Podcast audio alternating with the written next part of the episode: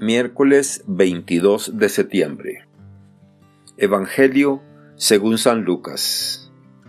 En aquel tiempo Jesús reunió a los doce y les dio poder y autoridad para expulsar toda clase de demonios y para curar enfermedades. Luego los envió a predicar el reino de Dios y a curar a los enfermos.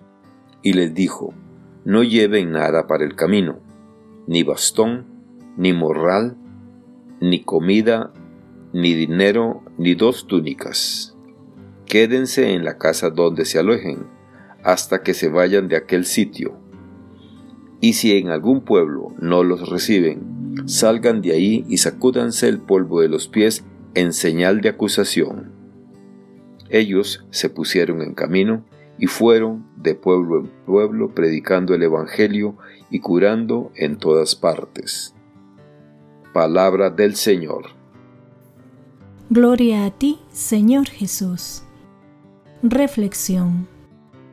Hermanas y hermanos, el Evangelio de hoy nos presenta una síntesis de lo que es la vida cristiana, llamado y envío.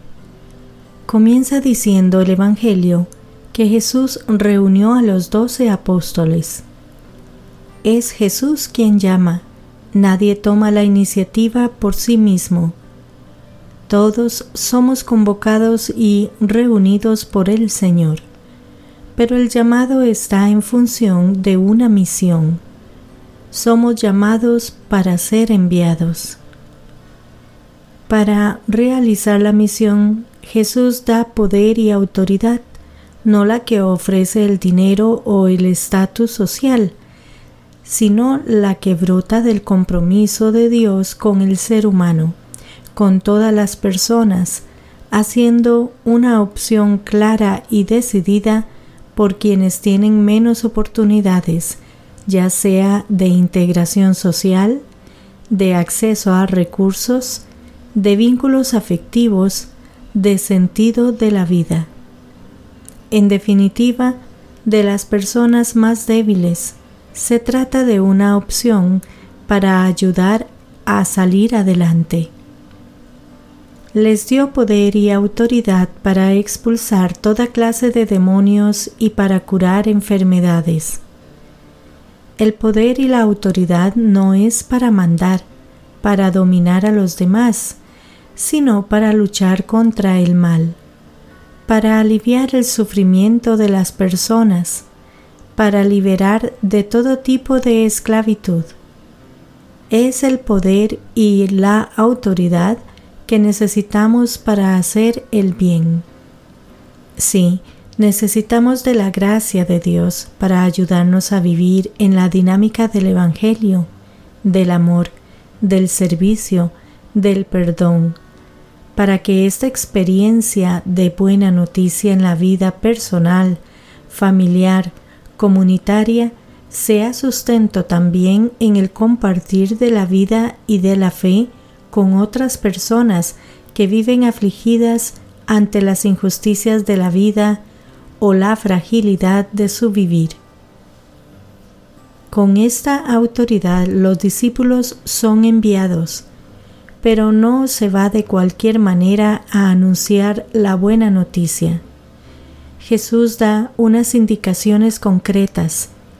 Se trata de seguir las instrucciones del Maestro, su estilo de vida, ir ligeros de equipaje, confiar en la acogida, dejando de pasear de un lugar a otro.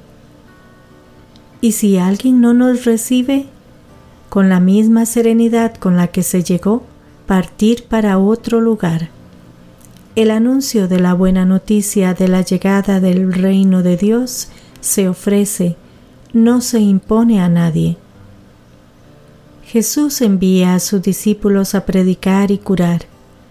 La proclamación del reino de Dios va íntimamente unida al remedio de las necesidades básicas de la gente. Un cierto nivel de bienestar parece indispensable para poder acoger la buena noticia que Jesús viene a difundir. A su vez, hablar del reino de los cielos proporciona un horizonte trascendente a quien se preocupa de las cosas de la tierra. El reino proclama la derrota del mal y la llegada de la salvación que trata de eliminar todas las esclavitudes. Los doce apóstoles llevarán a cabo su misión en la mayor pobreza, poniendo en Dios su confianza absoluta. Tiene que quedar claro que la riqueza que aporta el Evangelio es únicamente don de Dios y al mismo tiempo que sus mensajeros solo se apoyan en Él para hacer que llegue a todos esa buena noticia. El gesto de sacudir el polvo de los pies al salir de algún pueblo es expresión de la ruptura con esa población que se ha negado a recibir el Evangelio. Es cierto que Dios no da la espalda a nadie, por muy rebelde que alguien se haya mostrado a aceptar sus consignas. Pero también es indudable que sus designios han de ser aceptados libremente para que alcancen su eficacia concreta en la vida de las personas. Si esa libertad los rehúsa, el beneficio ofrecido no llega.